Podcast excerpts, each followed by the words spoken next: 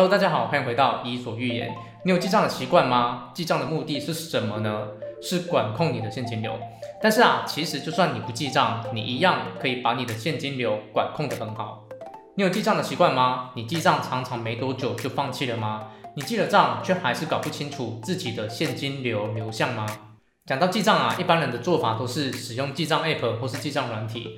那记账最重要的目的呢，是为了要管控你的现金流。比方说，你把某一笔钱花到哪里去了？你有没有在一些你不应该花的地方，你却还是花了？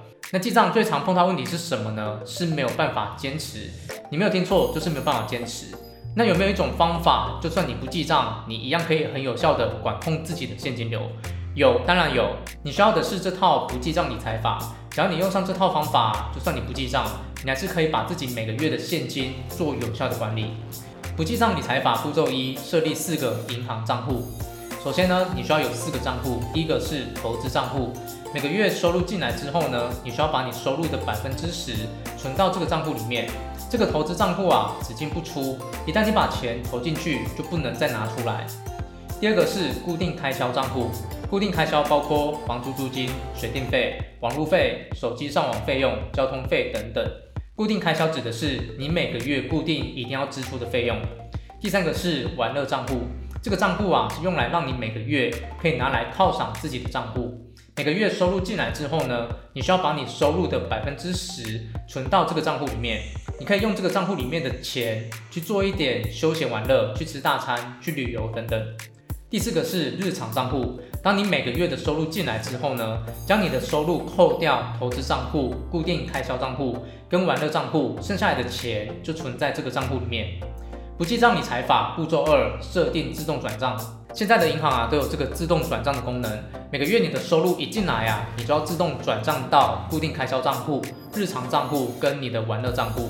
这么做的好处是，当你每个月自动转账完成之后呢，剩下来的钱就会存到日常账户。那这个剩下来的这个金额呢，就是你每个月可以花的额度。这个技巧啊，又叫做开销等于收入减投资跟储蓄。这个啊，对于现金流的管控非常的重要。当你每个月的收入进来之后呢，你先扣掉投资跟储蓄的钱，这样子呢，你比较不会乱花钱。要做到这一点呢，啊，其实你只要设定好银行的自动转账功能。不记账理财法步骤三：严格管控现金流。当你对每个月的收入设定了自动转账功能之后呢，剩下来的钱就会存到你的日常账户。那最后呢，你只要把你的日常账户的金额除以当月剩下的天数，得出来的这个最后的金额就是你当天可以花的最高额度。举个例子，比方说你每个月收入四万，你的投资账户每个月自动转账四千，你的玩乐账户每个月也自动转账四千。